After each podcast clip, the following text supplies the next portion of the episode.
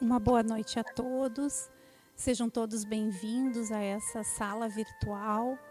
Estamos muito felizes com a presença de todos. Nós vamos iniciar então a nossa atividade passando alguns recados, alguns avisos. Já encontra-se disponível o BIS, que é o Boletim Informativo do Ceará, com toda a programação para o mês de agosto, logo logo nas nossas redes sociais. Convidamos também a todos para a palestra de aniversário dos 31 anos do Grupo Espírita Seara do Mestre, no dia 3 de agosto, na segunda-feira, ao encargo do Antônio Nascimento. Ele falará sobre Seara, uma vinha do Mestre. Então, para nós iniciarmos as nossas atividades, para nós nos harmonizarmos para palestra dessa noite, para essa live da noite da no, com a nossa convidada especial. A gente vai ler uma mensagem, vai fazer a prece e depois a gente vai então iniciar a, essa atividade. Então a gente vai ler uma mensagem do livro Vida Feliz, aonde Joana então nos fala: o lar é o templo da família. Os filhos são empréstimos divinos para a construção do futuro ditoso. Todo o tempo possível deve ser aplicado na convivência familiar, através dos diálogos, dos exemplos, tornando-se o um método mais eficaz de educação. Os hábitos adquiridos no lar permanecem por toda a existência e se transferem para além do corpo. Educar é viver com dignidade, deixando que se impregne dos conteúdos com vigor aqueles que participam da convivência doméstica. Tudo quanto invistas no lar retornará conforme a aplicação feita. Faze do teu lar a oficina onde a felicidade habita. Bondoso Pai, amigo e mestre Jesus e benfeitores amigos. Que a espiritualidade amiga possa chegar nesse momento em todos os lares conectados a esta casa espírita. Que possamos sentir a presença amiga dos benfeitores a envolver a cada um de nós eles sabem o que cada um precisa.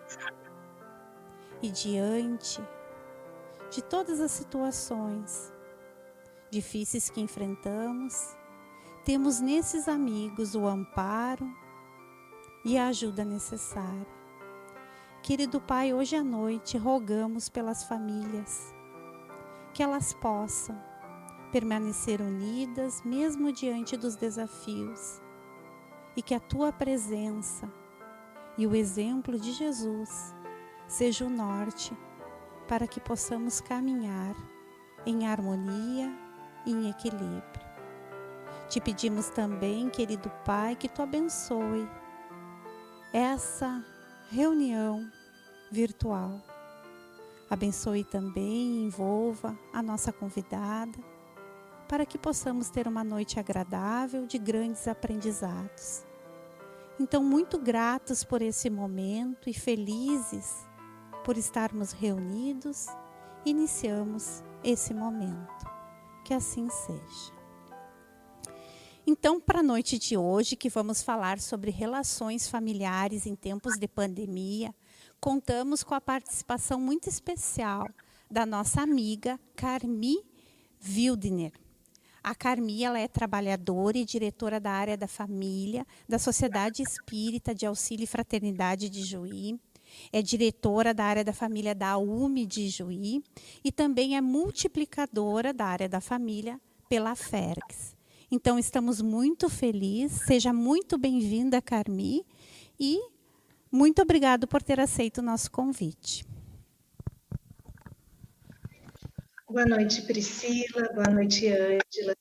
Amigas queridas, que esta caminhada me apresentou e com as quais eu aprendo bastante sempre. E é com o coração cheio de alegria que eu estou aqui com vocês hoje, pelo convite, por participar com vocês desta roda, nesta sala de vocês que está tão bonita, tão acolhedora. Gratidão também ao Grupo Espírita Seara do Mestre pelo convite e pela oportunidade de trabalhar. Boa noite, irmãos que nos acompanham de suas casas. E eu gostaria que todos me acolhessem, então, como alguém que também vive a experiência da família, como aprendiz da área da família, e como alguém que também ainda está aprendendo a desenvolver harmonia nas relações familiares. Boa noite, então, querida Carmin. Desde já, muito grata por ter aceito o nosso convite para virmos compartilhar e refletir sobre esse tema tão importante que são as relações familiares. E quando falamos neste assunto sobre família, surgem muitas inquietações.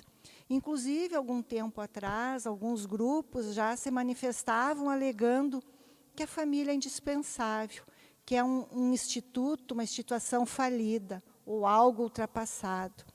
E, de repente, então, vem algo tão assustador como uma pandemia e nos, nos, nos, nos convida ao recolhimento íntimo, ao recolhimento familiar. Surge com isso um questionamento profundo e que é importante que a gente reflita e pense né, nesse momento, o porquê estamos passando por isso, né? Porque Deus nos deu uma família. E por que a necessidade da família? É necessário a família? E por que nós nos encontramos nesta família? Neste cenário que estamos hoje, e não em uma outra família. Nós podemos buscar na, na nossa doutrina espírita, no livro dos Espíritos, lá na questão 775, um ensinamento fundamental para compreendermos quando a doutrina nos diz e nos ensina que afrouxar os laços de família é, na verdade, fortalecer o egoísmo. Talvez esses nossos irmãos que ainda relutem é, em valorizar a família ou que ainda se expressem contrários à família e fazem um movimento para o desprestígio da família, é, estejam equivocados e ainda vivendo uma situação de muito egoísmo interior. Nós nos reunimos em família para aprender a desenvolver virtudes para vivermos depois em sociedade.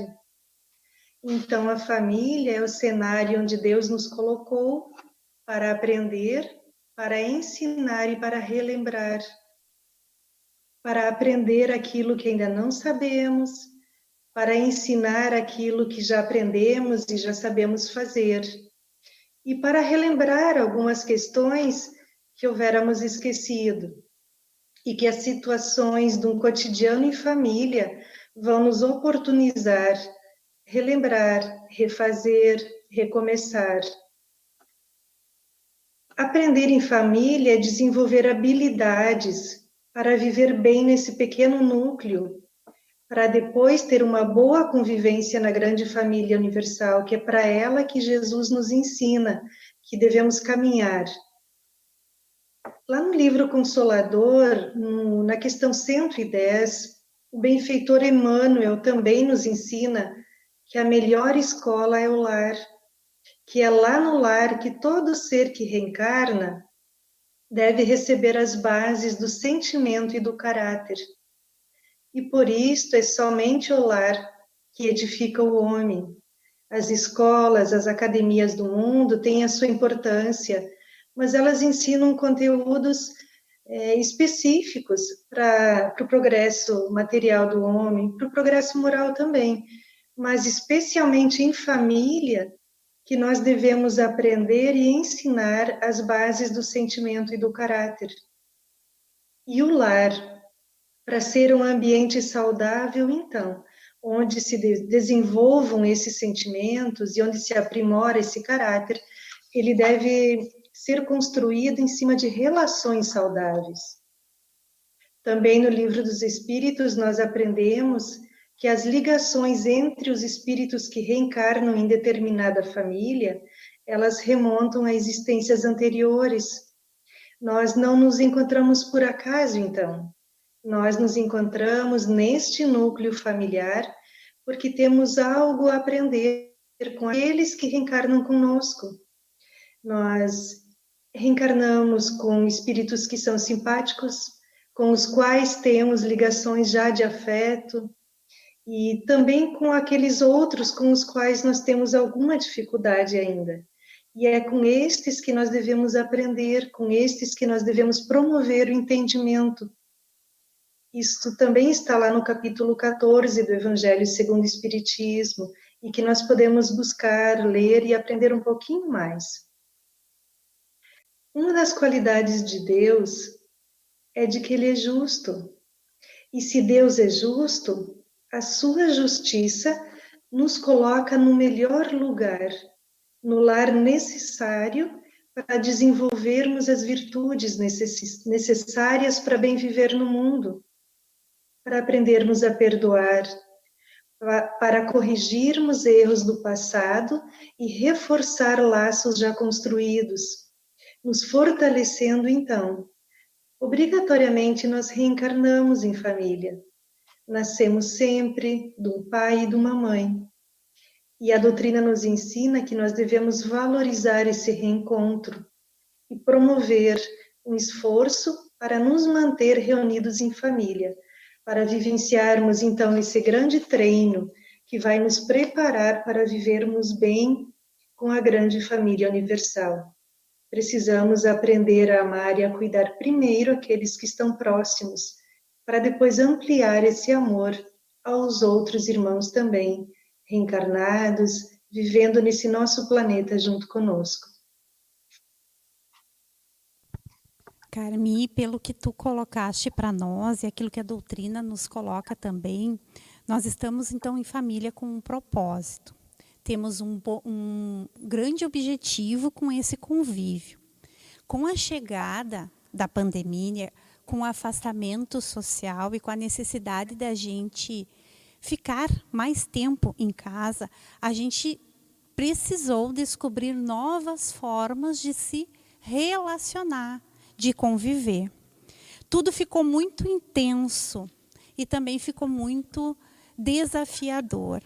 Ao, mesmo tempo que é muito maravilhoso a gente estar em casa com aqueles que a gente ama, tendo mais tempo para convivência com os filhos, estar junto daqueles que tu cuida e também junto daqueles que cuidam de você, né? É muito bom tudo isso, mas também tem aquele outro lado. Os conflitos familiares também se tornaram mais frequentes. A gente começou a perceber também assim algumas dificuldades nesse convívio quase que 24 horas por dia, a dificuldade na troca das ideias. Às vezes o diálogo, tu querendo expressar a tua opinião, ele se torna mais intenso, tu acaba alterando o volume da tua voz. Então, uma série de questões que também se tornaram mais desafiadoras. Com essa reaproximação, com essa obrigatoriedade da gente estar mais juntos, nós podemos pensar o que, que nós temos que aprender com tudo isso. O que, que isso nos traz de aprendizado? O que, que a vida está nos convidando a aprender? É, de fato, Priscila, nós estamos mais próximos e talvez nos enxergando mais em família neste momento. E como tu disseste, talvez percebendo mais algumas coisas que não víamos antes. E vendo que os conflitos em família são inevitáveis por tudo aquilo que tu já trouxestes. Pensamos diferente, temos opiniões diferentes, temos dificuldade em abrir mão daquilo que nós pensamos que seja correto. Temos algumas coisas de difícil manejo ainda em nós. Só que esse momento também em que nós fomos obrigados a voltar para casa, a ficar em casa, tem um outro elemento que nós precisamos considerar, que é o nosso próprio manejo de regras. Como eu aceito regras? eu fui obrigada a voltar para casa, a ficar em casa. Eu perdi por um tempo aquele grupo social intenso, talvez, que eu participava, que eu vivenciava, o meu trabalho está sendo feito de casa. Então, aí um primeiro elemento a pensarmos como desafiador e que gera conflitos, porque somos várias pessoas em casas, que deixamos vários lugares para nos reencontrar obrigatoriamente todos os dias, por várias horas.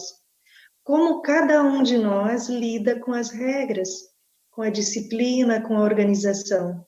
Eu não voltei porque eu quis, eu voltei porque eu fui obrigada. E, de certa forma, nos ouvimos esta frase, esta colocação muitas vezes nas rodas de conversa virtuais, nos encontros que acontecem virtualmente. Porém, nessa volta para casa, nós temos oportunidade de desenvolver a afetividade. A quarentena nos proporcionou isto, estar mais próximo, nos enxergarmos mais, favorece sim desenvolver a afetividade. Mas como fazer isto?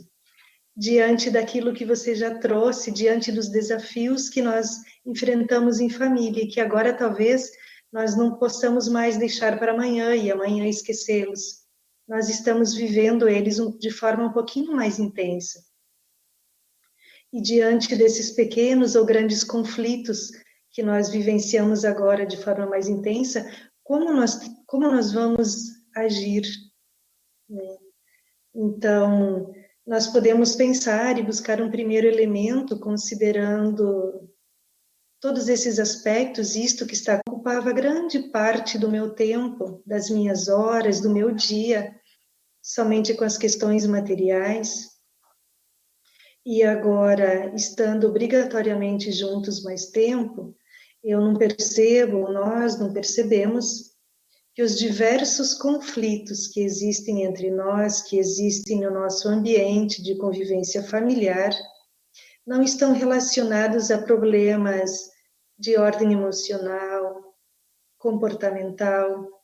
Será que os conteúdos psicológicos que estão sendo expressados agora nas atitudes que temos, nas nossas ações, eles não são todos mais de ordem espiritual? Que importância nós estamos dando agora para as questões materiais e espirituais da família? As questões materiais, elas são muito importantes. Nós vivemos num planeta material, nós precisamos ainda fazer bom uso da matéria. Mas bom uso, precisamos aprender a valorizar mais as questões do espírito, que é estas que vão gerar aprendizado, estas, que nos, estas questões que nos convidam a viver melhor em família, a refletir sobre o nosso comportamento em família. Então, esse é um ponto essencial para aprendermos a harmonizar, para aprendermos a construir um ambiente harmonioso em família. É conversarmos sobre a família, é olharmos de forma racional, de forma clara sobre o ambiente em que nós vivemos, sobre cada um dos que se reúnem nesse ambiente familiar, o que cada um já sabe, o que cada um precisa aprender, o que cada ser que está nesse momento na exercendo o papel de pai, de mãe, de cuidador, como está exercendo este papel? Se não está sendo ditador, se não está querendo a satisfação dos seus próprios desejos, e esquecendo que o outro que está na condição de filho ou de um outro familiar que vive conosco também tem direito às suas escolhas, a expressar sua opinião, a demonstrar o seu descontentamento com alguma situação. Todo esse material é para nós, é, nos fornece elementos importantes a refletirmos e principalmente pensarmos num ponto de vista mais espiritual focarmos a nossa fala, focarmos o nosso movimento em família, considerando as questões emocionais, comportamentais. E aí vamos construindo oportunidade de mediar conflito, vamos nos permitindo olhar para o conflito como oportunidade de aprender, de fazer novos acertos, de recomeçar, de transformar Carmi, nós percebemos, né, eh, nessa situação, nessa experiência que estamos vivenciando, uma oportunidade de fazermos essas reflexões, de pararmos e pensarmos, né, como está a minha relação com a família, o que eu preciso melhorar, qual a importância da família na minha vida, né? Porque a palavra família, ela nos remete ou deveria nos remeter à sensação de segurança, de aconchego, de paz, um lugar em que eu sinta prazer em voltar, em retornar depois de um dia de trabalho. E esse momento, então, requer de nós uma atenção maior à preservação dessa harmonia familiar. Né? Esse, todo esse tempo em que a gente convive né, num, num, num reduto né, menor, digamos assim, né, sem essas possibilidades de outras relações. Então, isso faz com que nós tenhamos uma atenção maior nesses relacionamentos. E esse é o momento propício, então, de nós nos esforçarmos por essa harmonia. Né? Apesar de sermos uh, o local onde nós vivemos, a família que nós escolhemos, né? muitas vezes nós temos momentos de desafios. E esse é o momento, então, que nós somos desafiados a colocar em prática né, essa harmonia entre, entre os membros da família, entre os elementos que formam essa família. E como nós poderíamos agir? Como que nós podemos auxiliar para que efetivamente essa harmonia se concretize nas relações familiares, para que isso aconteça dentro do nosso lar? Bom, Ângela, é, vamos nos valer de uma abordagem pautada na educação, na autoeducação e na educação dos sentimentos, para refletirmos um pouquinho sobre a construção e a manutenção da harmonia nas relações familiares. A partir de todo esse cenário que você nos trouxe, né, um cenário que eu também vejo desta forma. Então, nós precisamos já pensar que a saúde das relações familiares ela só vai acontecer se nós tivermos uma ambiência harmônica no lar. Então, pra, para que todos estejam saudáveis, é preciso ter harmonia. Mas todos precisam se esforçar para construir essa harmonia que não vem de fora. Né? E aí nós já podemos pensar quais são os elementos que me desarmonizam, quais são os elementos exteriores que me desarmonizam. Será que eu consigo já pensar nas questões materiais que talvez estejam atrapalhando, desassossegando, de uma forma mais leve, que não imprima sofrimento aos outros que estão comigo? Né? Ou, ou eu ainda fico com o ânimo exacerbado, ainda fico muito nervoso, muito irritado com estas questões materiais, e eu compartilho isto o tempo todo, obrigando os outros que comigo convivem a também partilharem desse momento de raiva, de mágoa, de nervoso em relação a tudo isso que está acontecendo. Precisamos também pensar quais os elementos internos que nos desacomodam, né? Então tem relação direta com o meu comportamento frente a todas as situações, aquilo que a mim desarmoniza, né? Que sentimentos menos bons eu ainda carrego, eu ainda trago, quanta mágoa eu ainda alimento, eu ainda me incomodo facilmente com a atitude do outro, e às vezes situações bem simples, como o horário do outro, as manias do outro, podem gerar conflitos de difícil resolução. Nós precisamos então ver quais são esses elementos externos, esses fatores externos e os fatores internos que promovem a desarmonia no meu lar, no nosso lar, na nossa família. E isso, de novo, retorna aquilo que a doutrina espírita constantemente nos convida a nos esforçarmos para promover o autoconhecimento. Né? E a partir do autoconhecimento, é, entendermos que às vezes precisamos dar um passo atrás, serenar, ouvir mais o outro, para construir uma situação, então, de saúde no lar. nós vamos buscar elementos também na pedagogia, na pedagogia vivenciada por aquele que foi considerado até agora o maior pedagogo da humanidade e que a doutrina espírita nos apresenta como modelo e guia da, da humanidade, que é o nosso Mestre Jesus. Mesmo aqueles que dizem que a família não tem mais importância, ou aqueles que se esforçam para dizer que Jesus não trouxe essas lições que ele trouxe, ou que movem ainda, se movem contra o legado de Jesus, se fazem assim é porque alguma coisa naquilo que ele ensinou os incomoda. Então, se eu preciso, se eles precisam combater a pedagogia de Jesus, os ensinamentos dele, é porque no íntimo eles mexem com aquilo que está guardado, com aquilo que, que eles ainda não querem deixar vir à tona.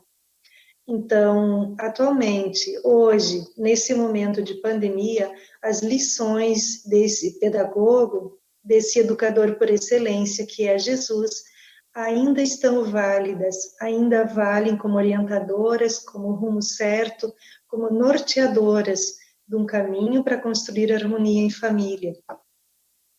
Jesus sempre considerou o sujeito como centro de todo o processo educativo. Ele nunca focou no erro, mas ele sempre viu o erro como uma possibilidade de refazer, de fazer melhor, de reconstruir e de transformar.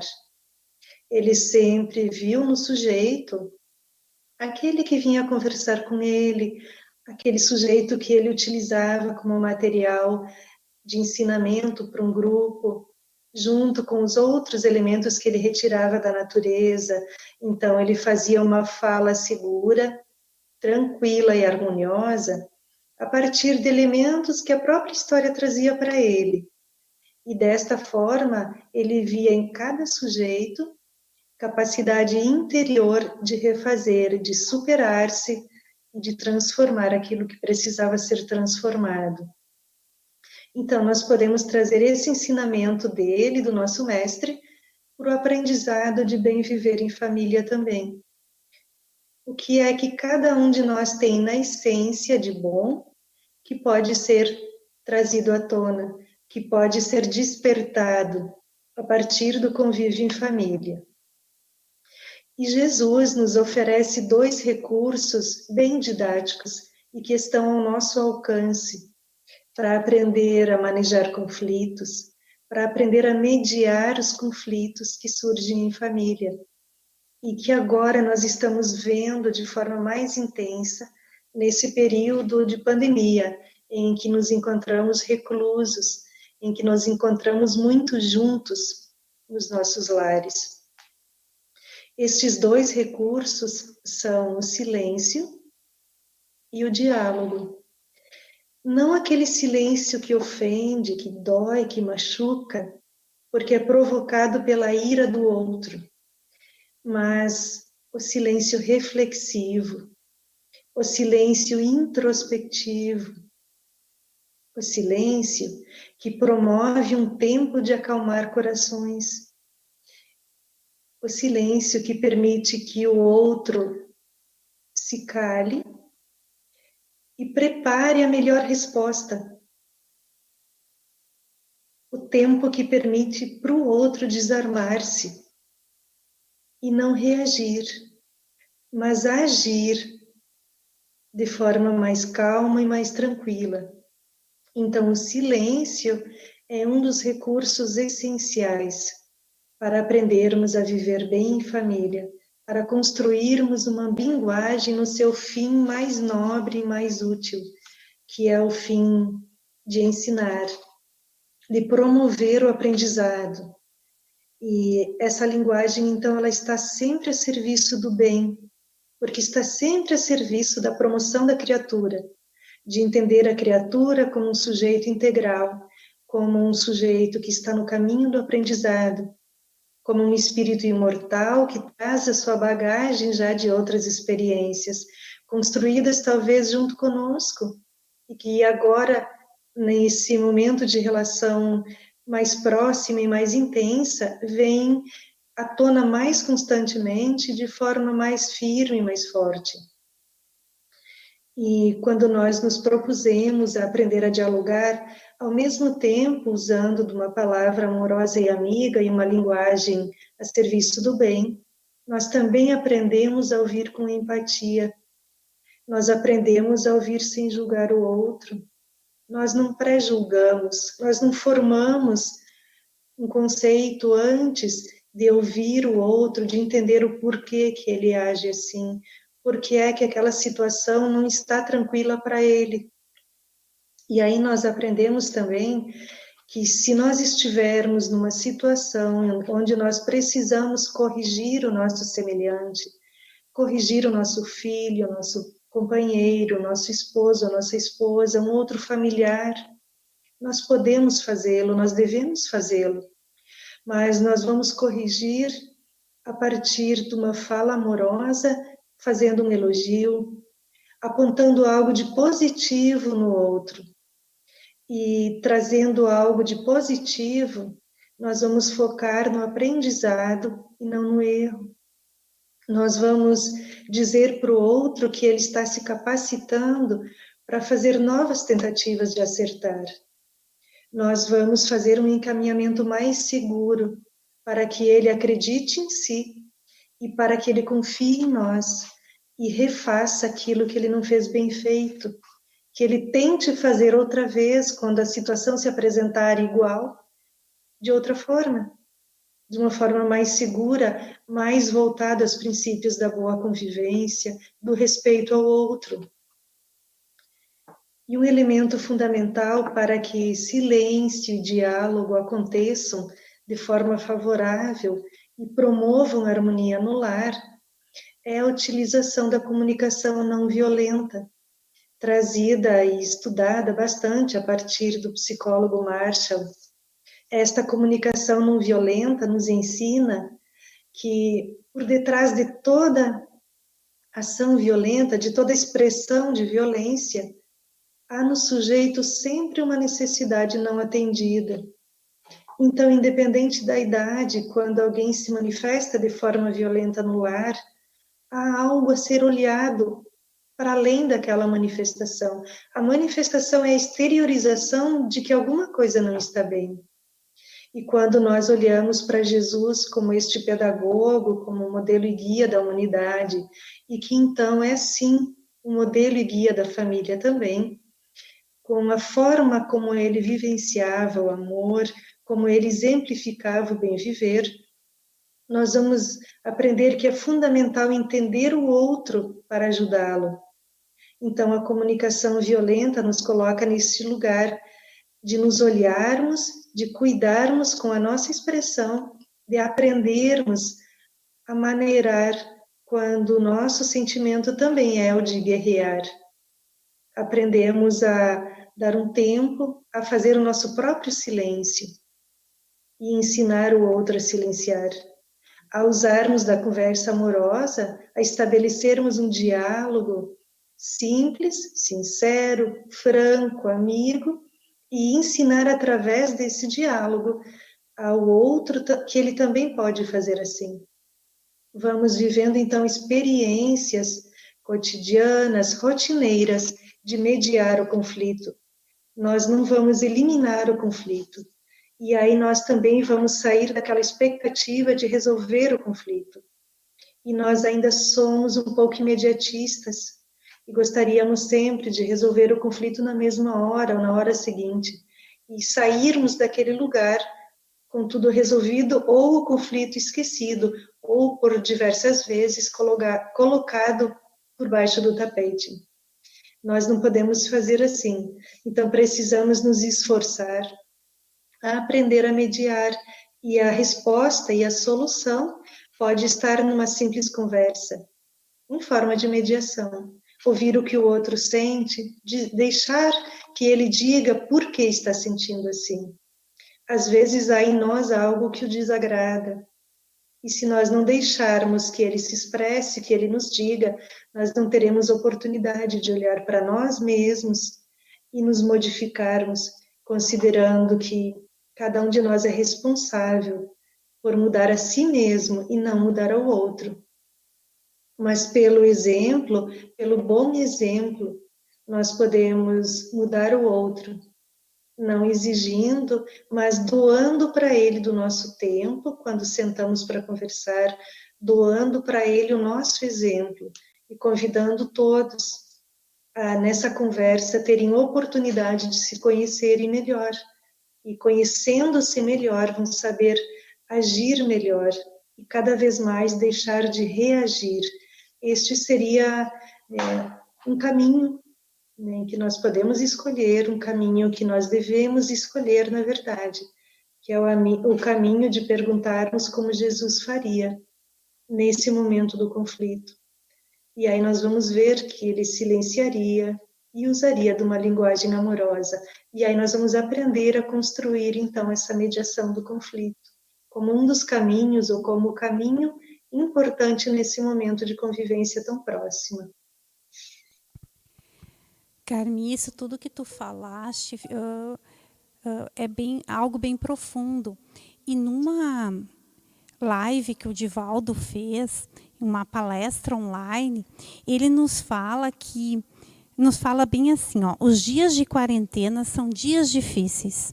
Dias de quarentena, dias abençoados, porque nos obrigaram a voltar para casa. Algo que nos faz que nos, nos faz cria em nós alguns questionamentos, mas ele fala também que vem do encontro aquilo que tu falaste agora, que o amor é o elemento primordial para nós vivermos em família, em especial nesse momento que estamos passando.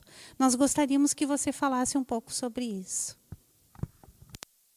Priscila, né, é sempre muito interessante ouvir Divaldo falando em amor.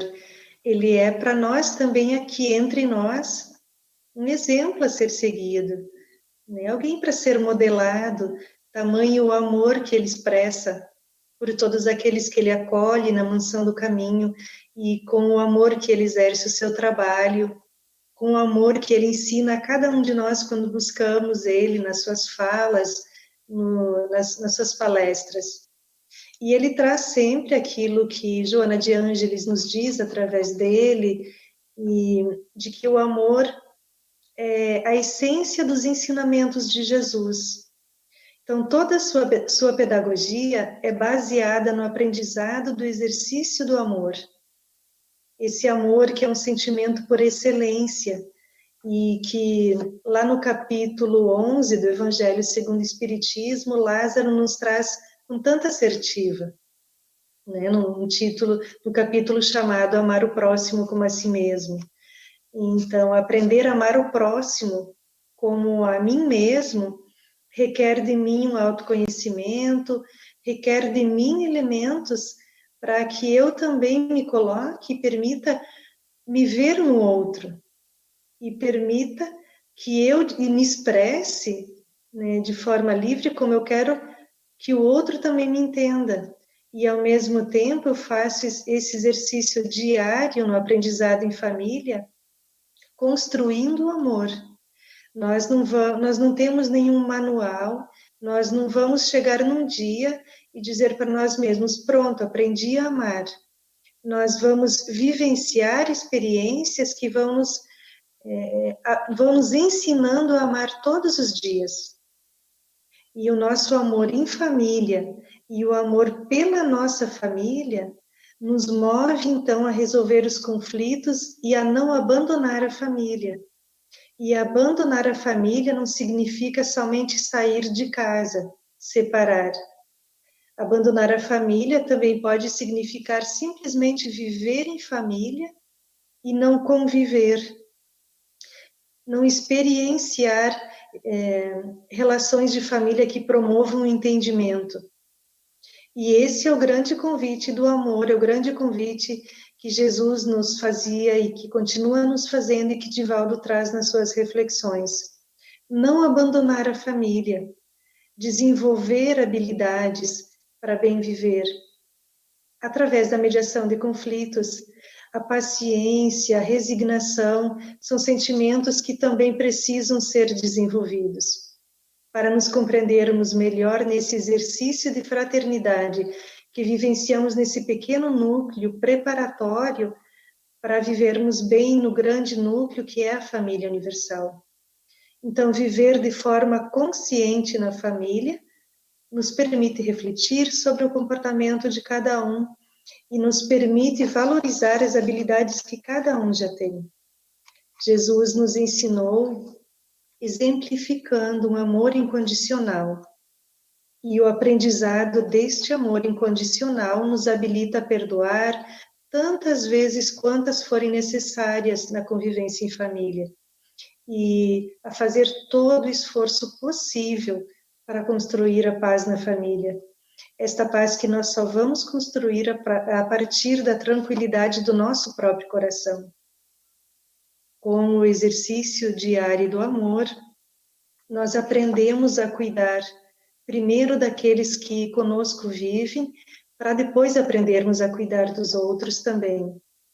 Por exemplo, uma infância bem cuidada, uma infância olhada e vivenciada com experiências que vão produzir boas memórias, vai nos dando a certeza de que nós teremos adolescentes e jovens mais saudáveis emocionalmente, mais seguros, mais preparados emocionalmente para fazer as melhores escolhas e tomar as melhores decisões.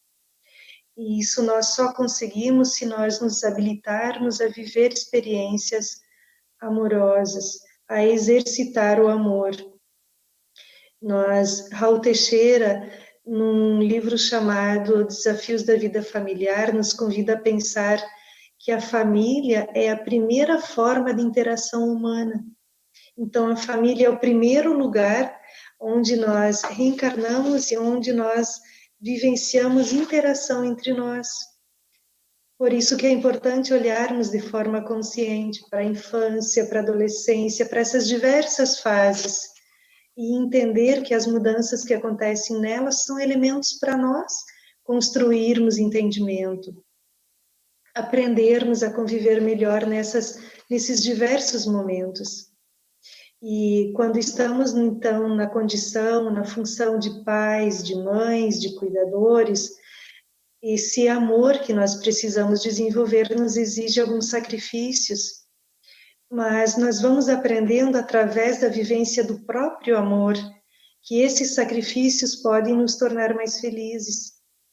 Eles podem ser transformados em aprendizados, e aí nós vamos entender os sacrifícios como bendita oportunidade de aprender a amar mais ainda.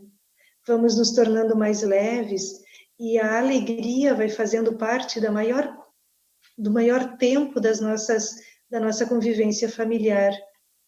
A alegria vai estar presente no maior número de horas da nossa, da nossa convivência. Joana de Ângeles, juntamente com Divaldo, nos diz que o amor liberta e que ele é um roteiro seguro para a felicidade em família.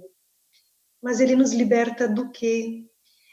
Por exemplo, da culpa, de paradigmas antigos e que talvez nós temos ainda enraizados, paradigmas muito ligados ao julgamento, à exclusão, ao preconceito, à, queixa excessiva.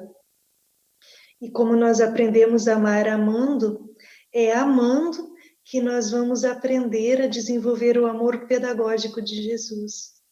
O amor que precisa ser olhado todos os dias, que precisa ser é, aprendido através do exercício da, da compaixão, do respeito mútuo, da empatia.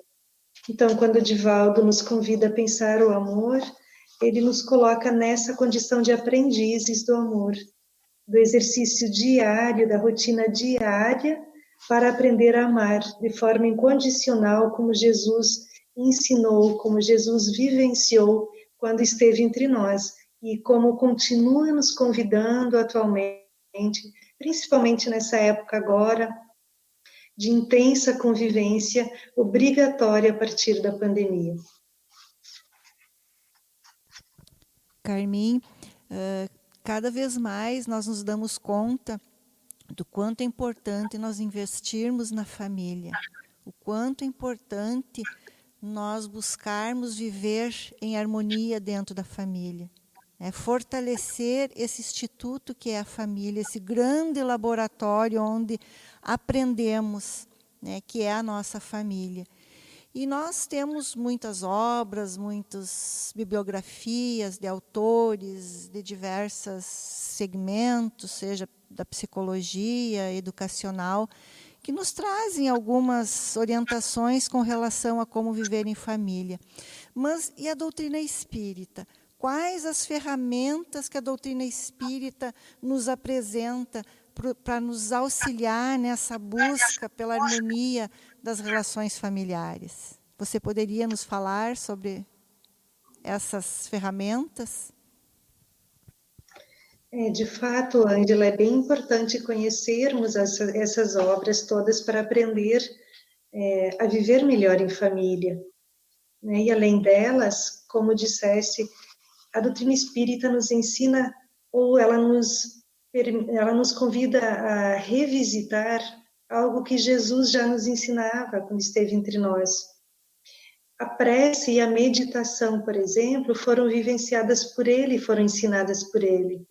E a doutrina espírita nos convida a aprendermos a meditar, a nos valermos da prece como recurso seguro para construir harmonia.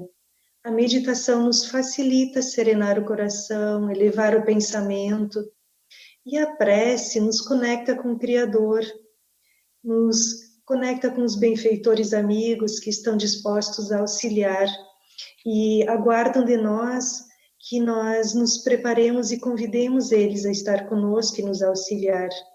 A prece também nos reconecta com o nosso interior, conosco mesmos, com a nossa essência divina, e favorece, então, que nós consigamos promover esse encontro de prece em família também.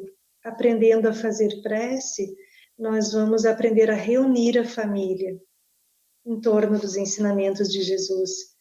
E a prece em família, ela auxilia a desabrochar aquelas virtudes necessárias ao bom convívio naqueles que ainda não vivenciam as virtudes. E ela reforça estas mesmas virtudes naqueles que já as vivenciam, que já têm elas na sua prática diária. Na troca saudável entre nós, nós vamos reforçando essas virtudes.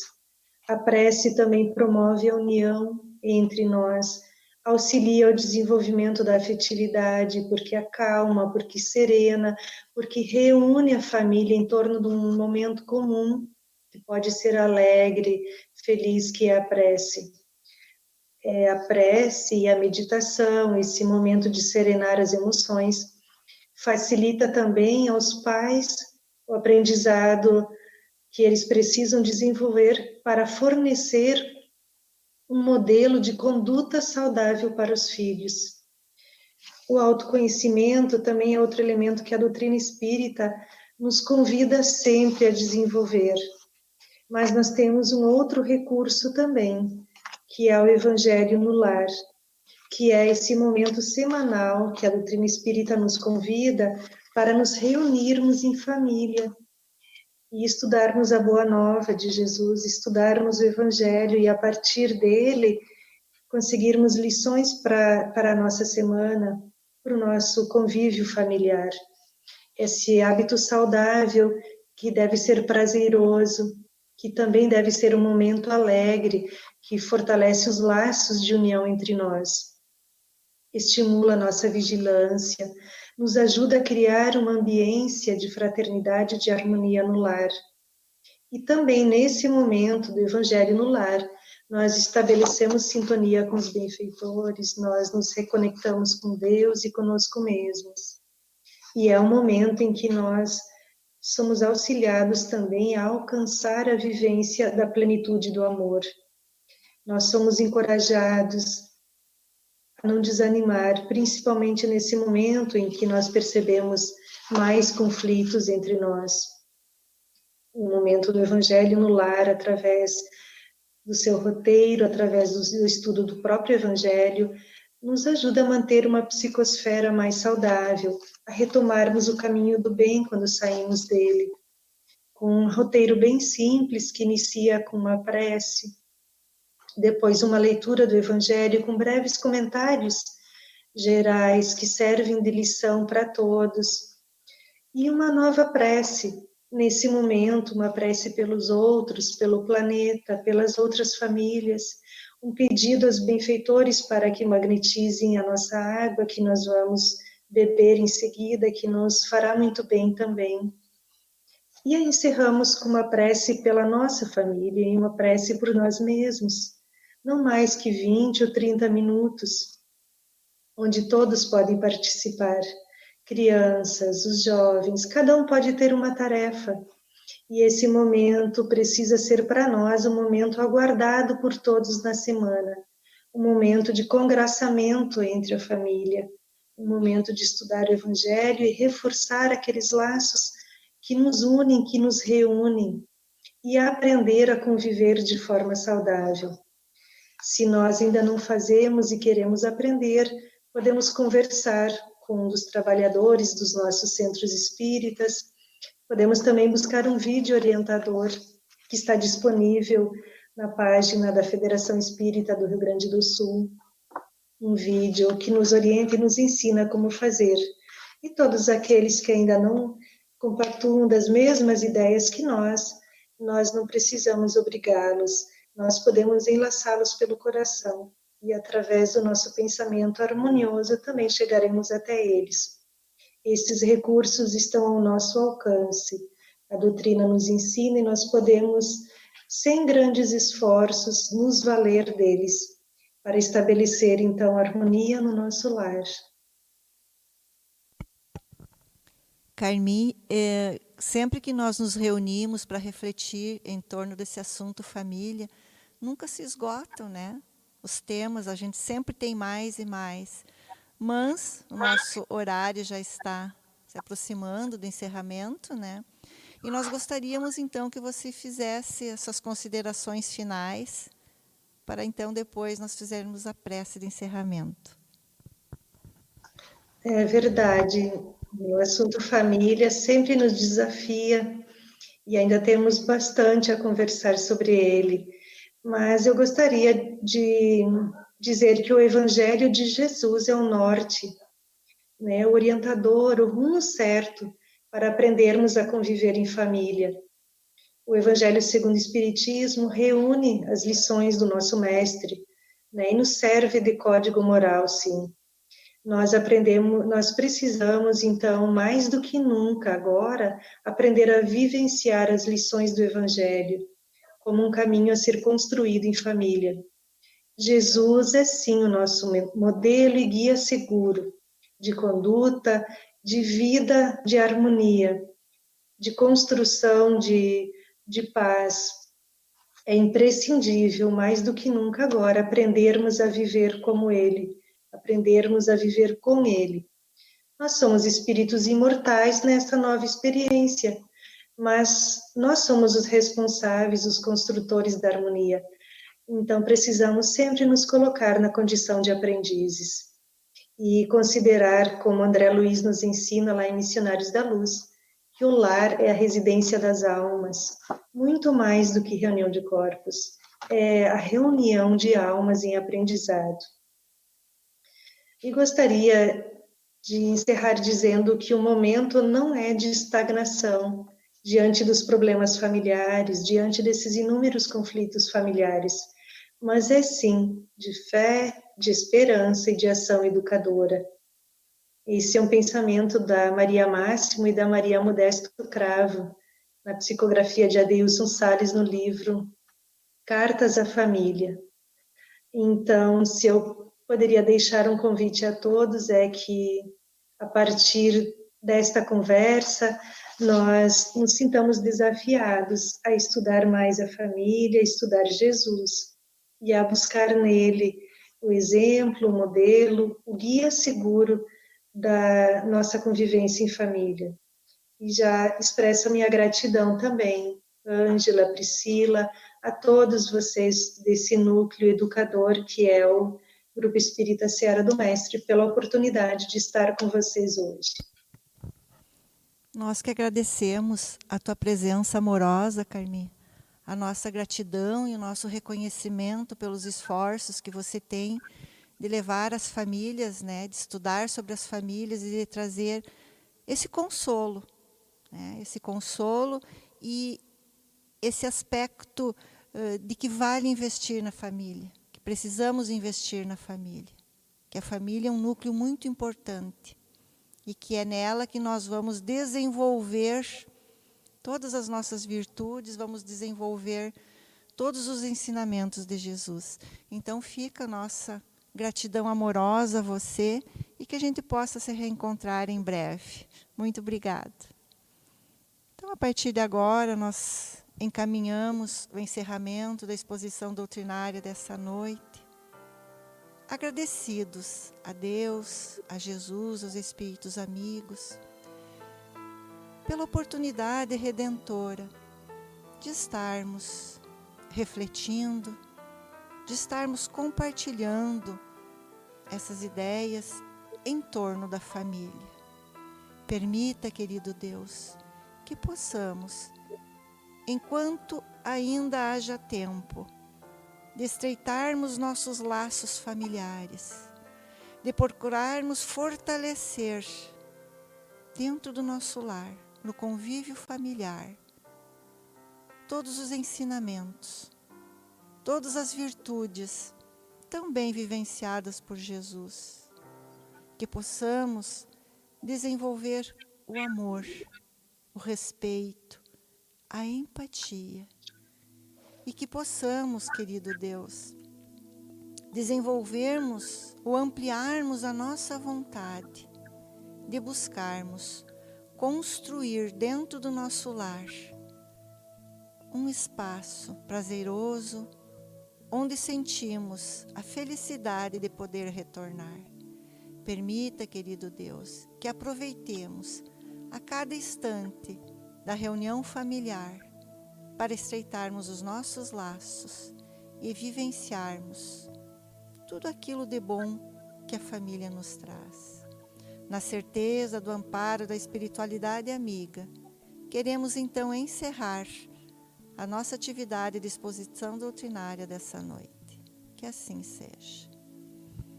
Então, nós queremos agradecer a presença de todos os irmãos e amigos que nos acompanharam, lembrando para prestigiar as demais atividades no restante dessa semana e também para acompanharem as atividades que serão realizadas no mês de agosto, que é um mês muito especial para a família do GESB. Muito obrigada e uma boa noite a todos.